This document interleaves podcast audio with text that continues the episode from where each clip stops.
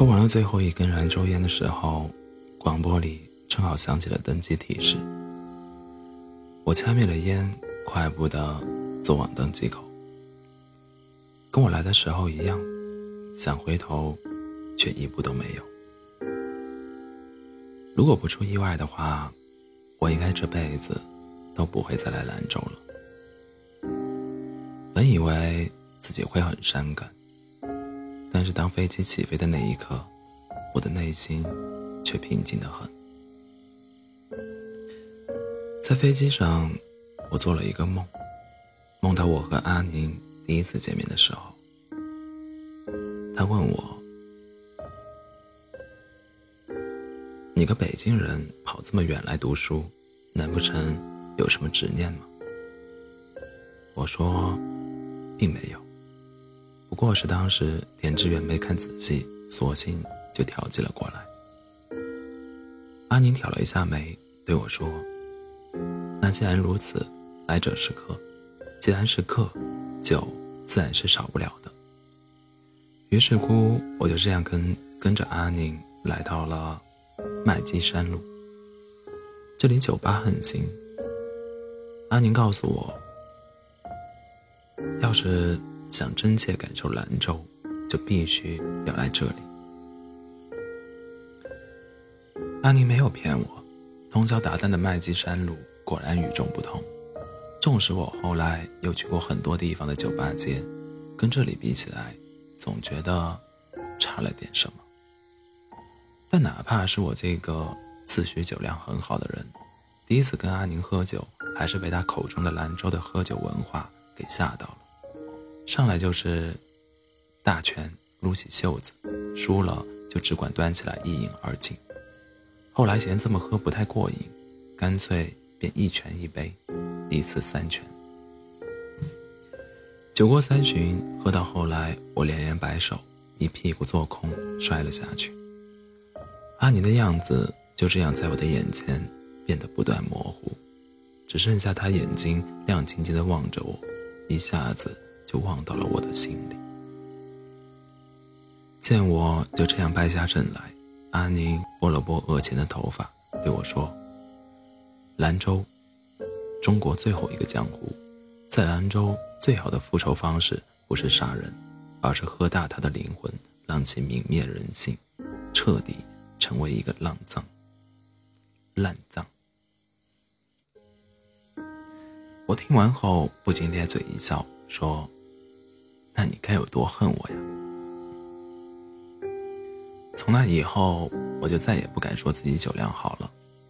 而就这样突然闯进我生活的阿宁，总会时不时的陪我去麦积山路，去镇宁街，去大街小巷吃本地人，称呸，去大街小巷吃本地人才会吃的牛肉面，还有他最喜欢的鸡蛋牛奶料糟。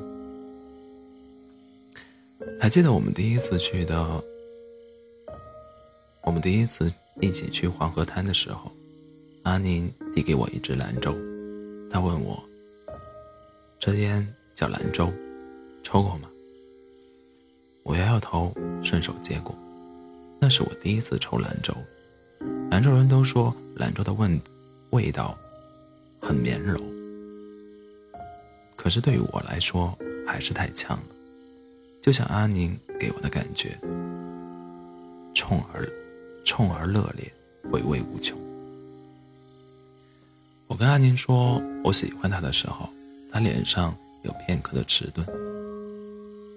别开玩笑了，我们只是好朋友。说完这句话以后，他就拍拍我的肩膀离开了。看着阿宁的背影，我又一个人站在原地，多抽了一根烟。既然他说是玩笑，那我也只当自己说的全是玩笑。其实我知道，安宁心里有人。那个男生是我们学校乐队的一个主唱，而你每次看到他时露出的那种眼神，我太过熟悉了，就跟我看向他时的样子一模一样。我不知道安宁到底喜欢他什么。但只要是他喜欢的，我都想去帮他尽力争取。他跟我说，他终于脱单的那一天，我纵是心如刀割，但也真心祝他幸福。然而阿宁只告诉我，他很爱他，却没有对我说过，其实他没有我以为的那么幸福。作为一个乐队主唱，男生在学校的受欢迎程度让我有些意外。当他的身边除了阿宁以外，还出现了更多的女生的时候，我意识到了，阿宁或许并没有他说的那么开心。毕竟，她是个典型的北方女孩，可以容忍他不爱自己，但是绝对容忍不了，在他们还在一起的时候，他的身边还有别人。阿宁闯入主唱的彩排室，大打渣男的事情。当时在学校闹得沸沸扬扬，好多次我们一起走在学校，都有人投来异样的眼光。就是这个女生，她男朋友出轨，被她打了一顿。阿宁在一夜之间成了学校的知名人物，知名到曾经的乐队主唱的光彩都被她抢得一干二净。然而这样的关注度，她当然一点都不想要。那段时间，我们曾无数次。流连于麦积山路，他酒量好，几乎没有人是他的对手。对手，而我也不敢多喝，怕喝多了把他弄丢。可是谁都没有想到，哪怕我让自己保持着时刻的清醒，我还是弄丢了他。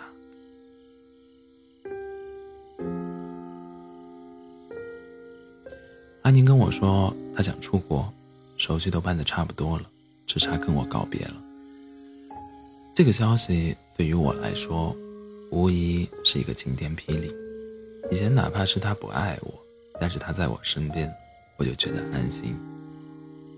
但是现在他要走，我就真的一点办法都没有了。我丧着一张脸，什么都没说，倒是他不知道从哪里摸出一堆的兰州烟，塞到我手里说。这些烟给你，你慢慢抽吧。说完后，他就头也不回的走了，就像他第一次给我兰州烟的时候一样，留我一个人在原地，点了一根烟。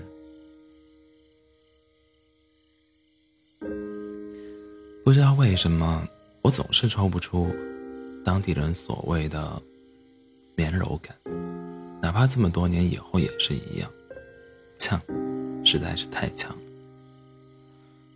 我有想过要等阿宁回来，甚至还还曾一根一根的数过他临走时一共给了我多少兰州烟。